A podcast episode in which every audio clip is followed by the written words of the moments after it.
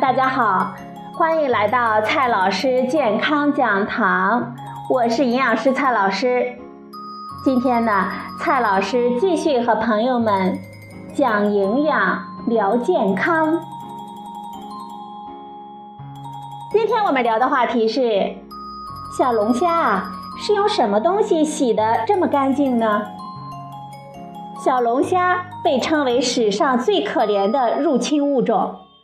愣是被咱们啊吃的要靠人工养殖。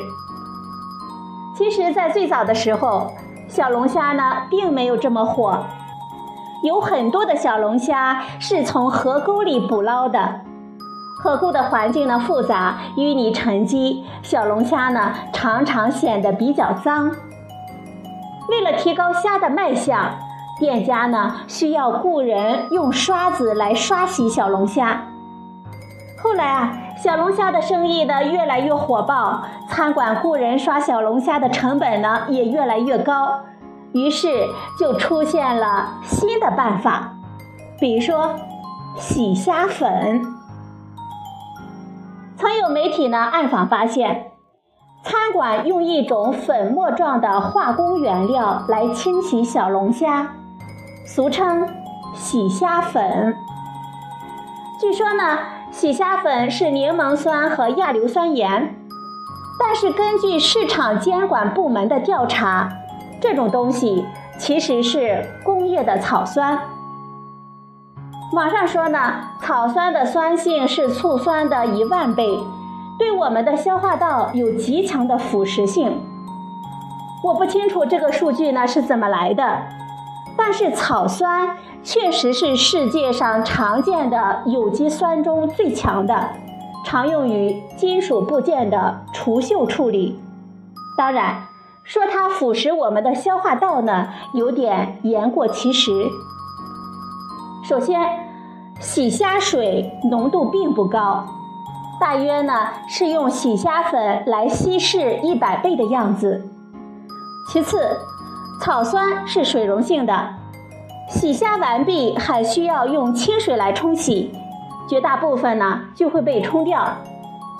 另外，烧虾的时候，就算有残留的微量草酸，也会溶解在汤汁里，而虾肉里面实际上是没有的。所以啊，草酸呢不可怕。含有草酸的最著名的就是菠菜了。由此呢，还延伸出了菠菜豆腐相克的经典的传言呢。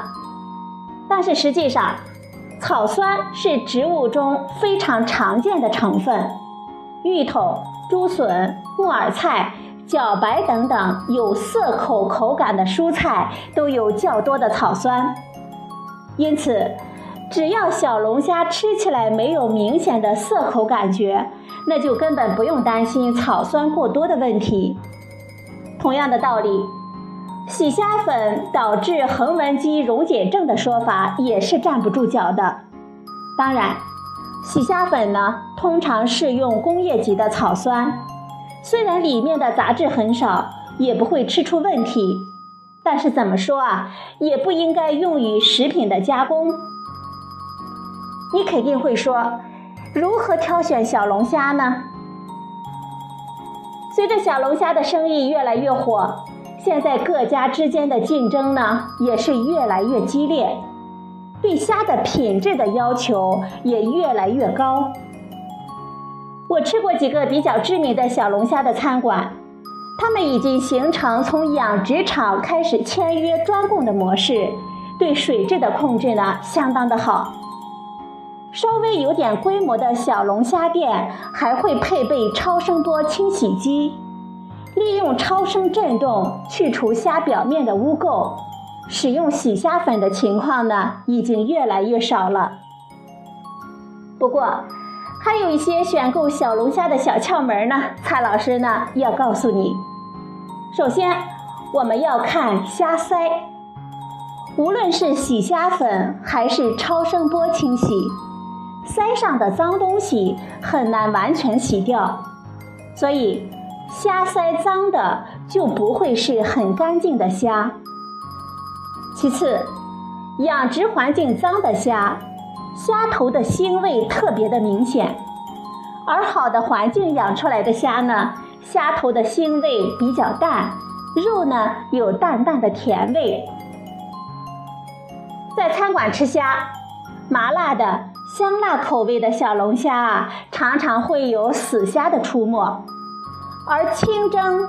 冰镇的小龙虾才是最考验品质的，所以我们在餐馆里吃饭的时候，如果餐馆的菜单上有清蒸的小龙虾，朋友们呢一定要点一份，体会一下原味的鲜香。最后建议挑选虾壳颜色比较浅的，因为小龙虾呢随着生长会不断的蜕壳。越是长得好，蜕壳呢越频繁。这样的虾壳比较薄，包起来呢也比较容易一些。以前呢吃小龙虾呢从来都是不带头的，现在呢价格贵了，炒一碗虾球的成本略高，但是比起餐馆呢还是要便宜太多了。最后呢我们来总结几句。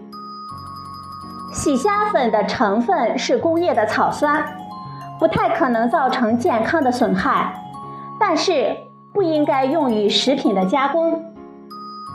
目前常用的清洗手段是超声清洗，使用洗虾粉呢已经很少。怎么挑选好虾呢？蔡老师呢已经告诉大家了，您听明白了吗？今天的节目呢就到这里。谢谢您的收听，我们明天再会。